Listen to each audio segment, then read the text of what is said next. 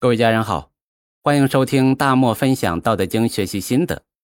从这一期开始啊，咱们一章一章、一句一句的来共同学习《道德经》。《道德经》总计八十一章，分为上经、道经三十七章，下经、德经四十四章。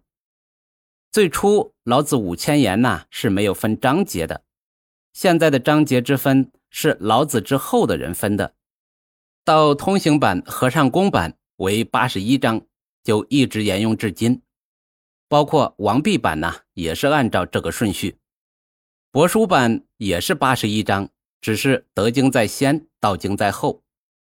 所以有人说《道德经》应该叫做《德道经》。其实吧，《道德经》本来就叫老子或者老子五千言，就像现在咱们说的庄子、列子等等。是以作者的名字来命名的，一直到王弼注解，名字都是叫老子注。有一种靠谱的说法呀，是这样的：唐朝老李家因为有胡人血统，于是呢就认老子为他们的老祖宗，这也落实了老子姓李的说法。到了唐玄宗，为了提升老子这本书的地位。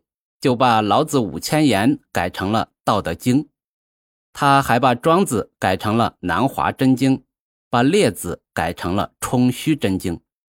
经这个字啊，代表着最高地位。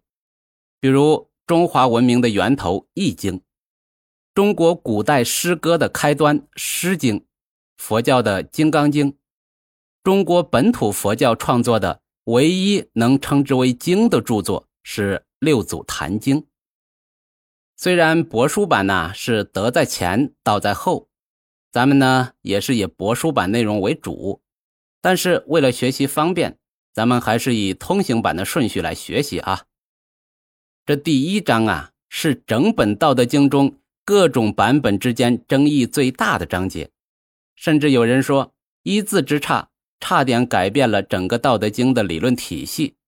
咱们呢，接下来一句一句的分享。第一句，道可道也，非恒道也。在通行本里，这里是道可道，非常道。这也是咱们看电影、看电视里啊，出现道士经常听见的一句台词。这也是诵读《道德经》最容易记住的一句话。按照常规的解读，这句话的意思是。这个道是虚无缥缈、不可言说的，能够被说出来的道，已经不是通常的那个天道了。道只可意会，不可言传。而帛书本的时间呢，早于通行本，写的是“道可道也，非恒道也”。核心区别是“恒”字和“长”字。为什么会出现这种改字的情况呢？阴谋论者说。这是后世的人故意篡改，不能让普通老百姓学懂天道。大家都懂了天之道，就容易造反，就不好管理了。那这个阴谋论的说法呀，没有得到太多人的认同。只要谈《道德经》的无为而治，举得最多的例子就是汉代的文景之治。汉文帝受母亲影响，从小学习黄老之道，对《道德经》是很推崇的。等他当上皇帝，就更加的推崇《道德经》。既然推崇，就少不了要求文臣武将都要学习呀。那又根据封建传统，要避开皇帝的名讳。汉文帝叫刘恒，按照常例，《道德经》里面的“恒”字要找个字代替。经过大家研究，就用了“长”字来代替“恒”字。这个说法呀，得到了很多人的认同。那是不是这个字的改动真的颠覆了《道德经》的原意呢？这当然不是。老子当时写这句话的时候啊，原文是啥已经不可考，老子的原意是啥谁都不知道。这后世学习《道德经》，特别是注解《道德经》，都是根据自己对天之道的理解，然后再根据自己的目的来进行注解，所以呀，无所谓颠覆。比如和尚公版注解“非常道”，就写的是“非自然长生之道”。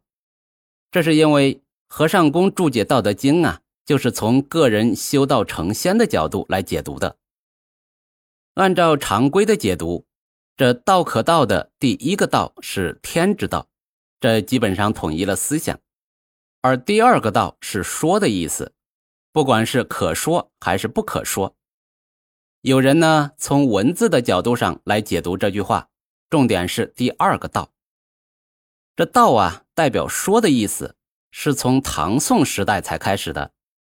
那个时候的书里才有某某道，意思是某某说；速速到来，意思是赶快说。而在春秋战国时期，常用的是用曰来代表书面语的说。比如咱们最熟悉的《论语》，开篇第一句就是“子曰：学而时习之，不亦说乎？”还有像曾子曰：“五日三省吾身。”子在川上曰：“逝者如斯夫，不分昼夜。”那么，在春秋时期写出来的“道可道”的第二个“道”字，应该不是说出来的意思。因此呢，就有了另外一种解读：这个“道”啊，是可以追随学习的，可以去做的。这个观点认为。第二个道的意思是追随、跟随，去实践执行。就是说，天之道啊，你是老大，我呢是你的小迷弟，我跟你混，你咋说我咋做。这个解释啊，契合效仿天之道、行人之道的基本理念，但是用来解释这个字，感觉格局不够大。老子开篇不可能就这点格局，上来就要收小弟。我呢，道行尚浅，也没有自己的解读，这儿给大家罗列一下，各位看能接受哪一种呢？反正也不能找老子去问他的原意。